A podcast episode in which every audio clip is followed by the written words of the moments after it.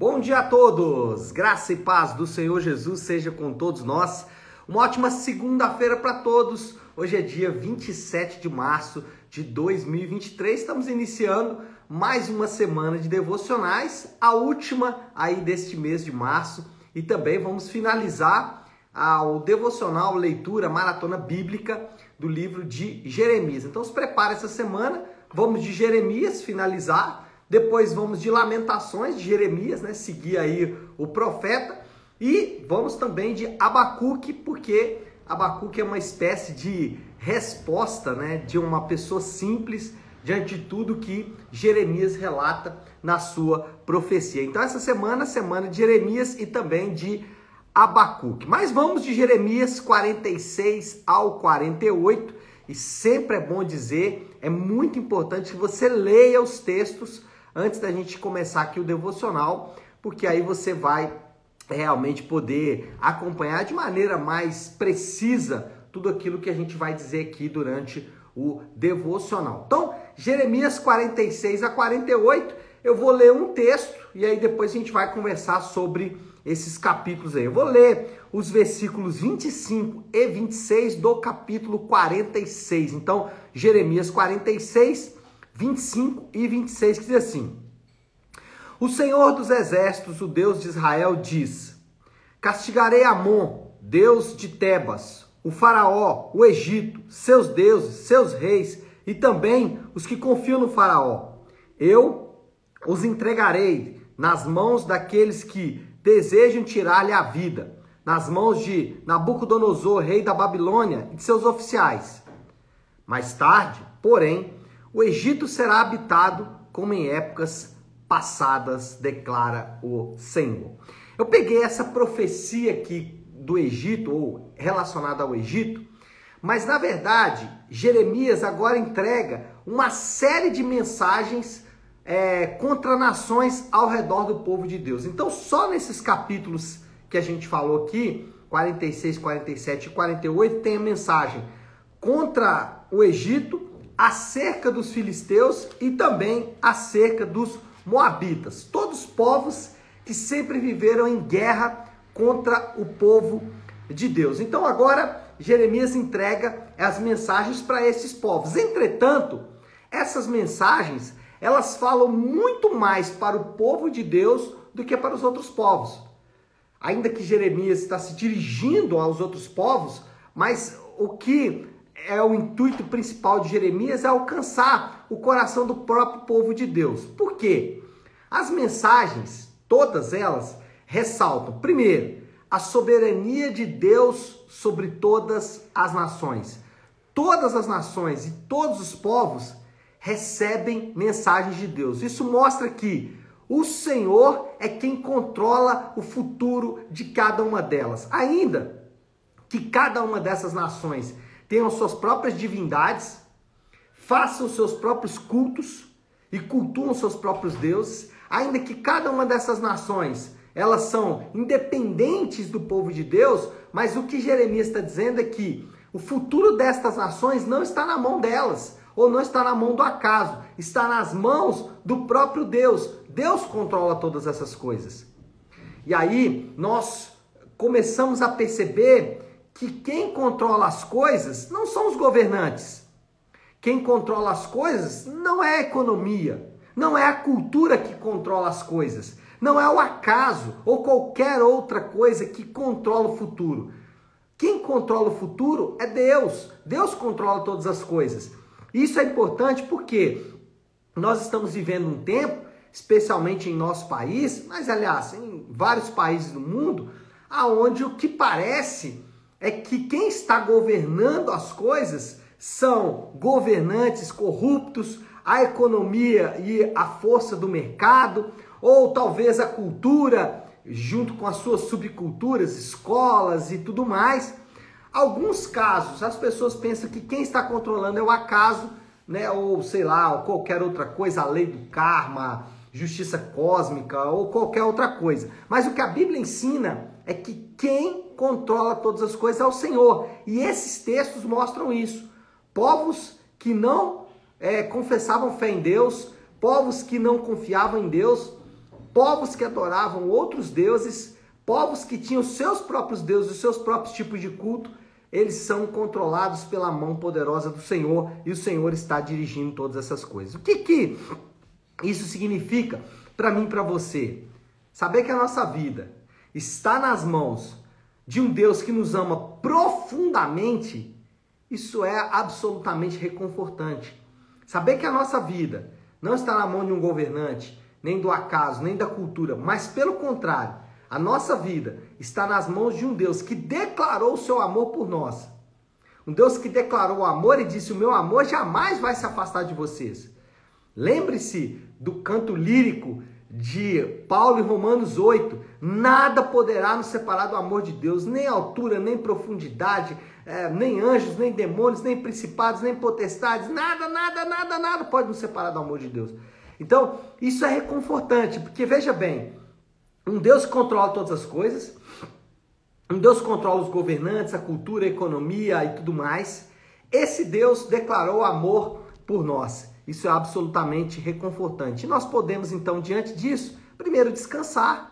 Descansa o seu coração nessa segunda-feira.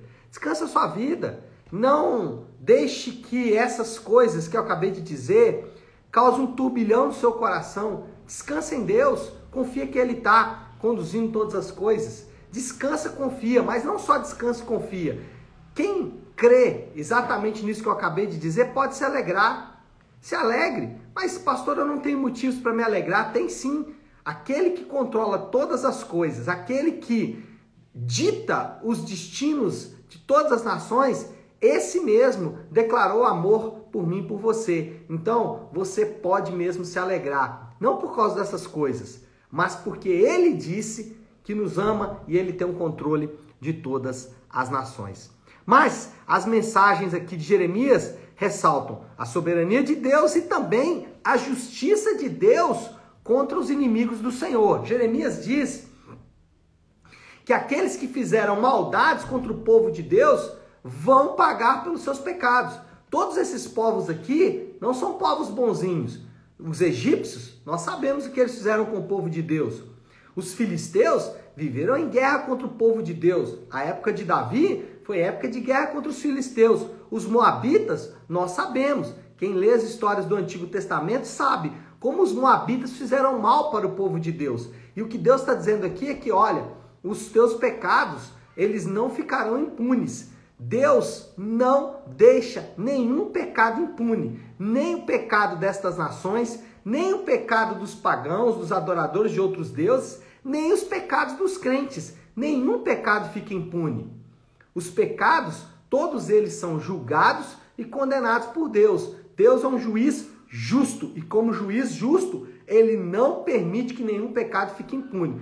Pastor, isso significa então que nós vamos ter que pagar os nossos pecados? Não. Isso significa três coisas. Primeiro, a vingança pertence a Deus, não a nós mesmos.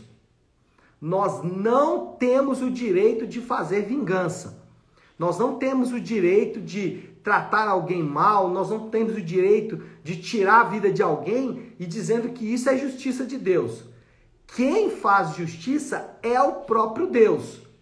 É Deus quem vai julgar e punir os pecados, não nós mesmos. Nós não somos chamados para fazer essas coisas.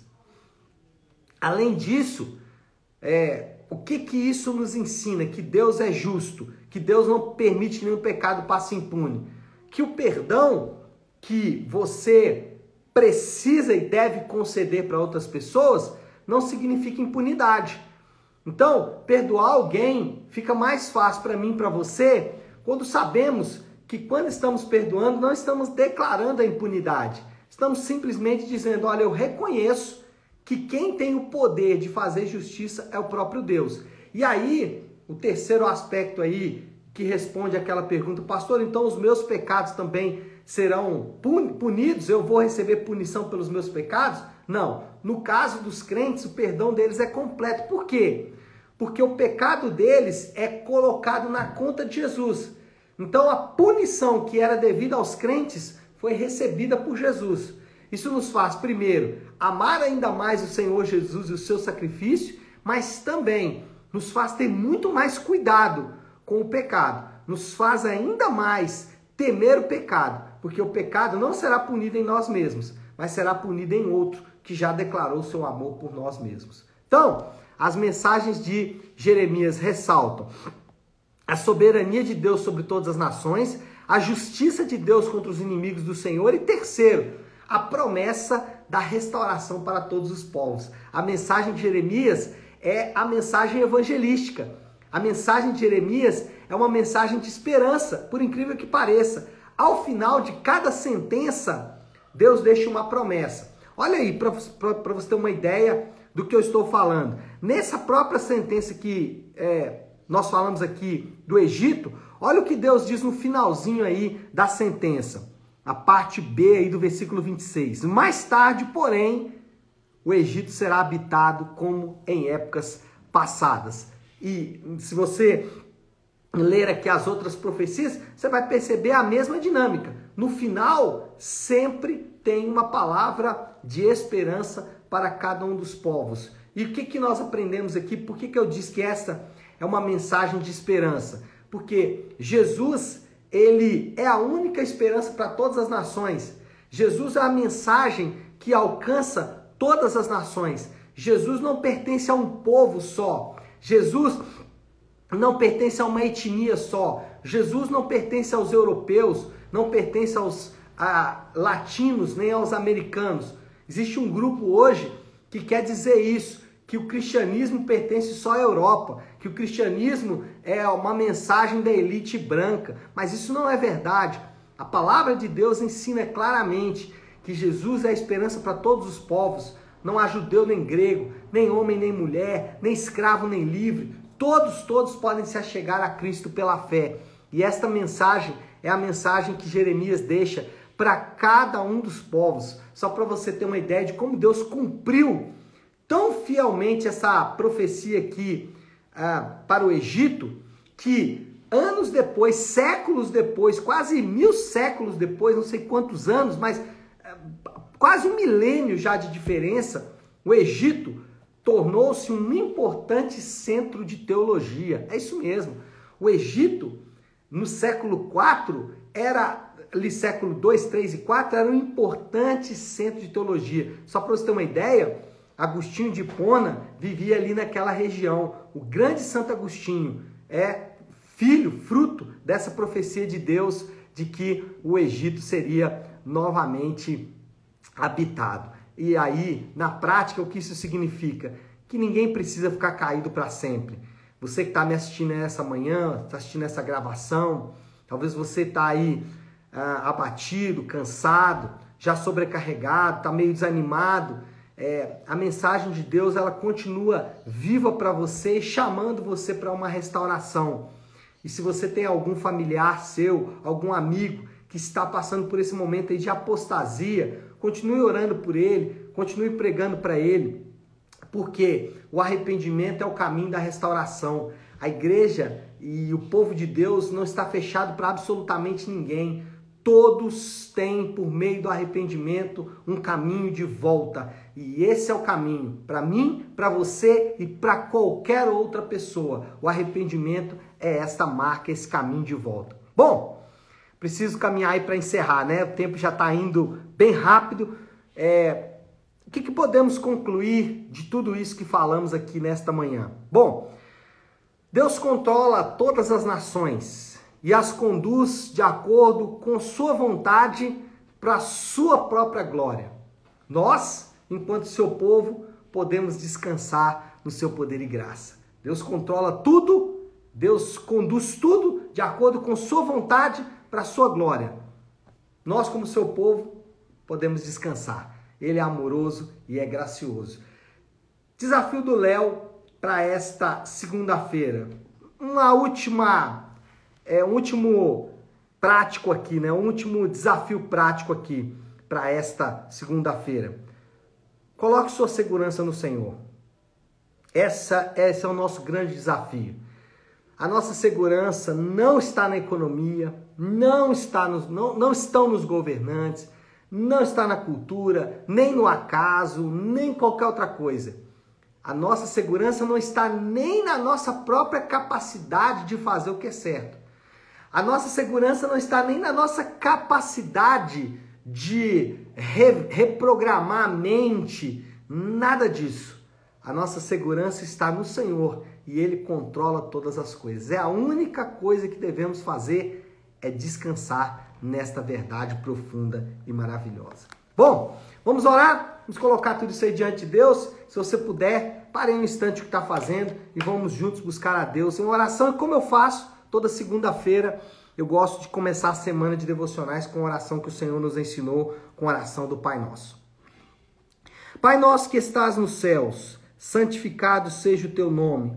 Venha o teu reino, seja feita a tua vontade, assim na terra como no céu. Dá-nos hoje o nosso pão de cada dia. Perdoa as nossas dívidas, assim como perdoamos aos nossos devedores. E não nos deixes cair em tentação, mas livra-nos do mal, porque teu é o reino, o poder e a glória para sempre. Amém, amém e amém. Amém, meu povo? Bom, então é isso. Nós vamos ficando por aqui. Que Deus te abençoe. Uma ótima, uma excelente segunda-feira para todos. Uma semana abençoada. Fiquem com Deus.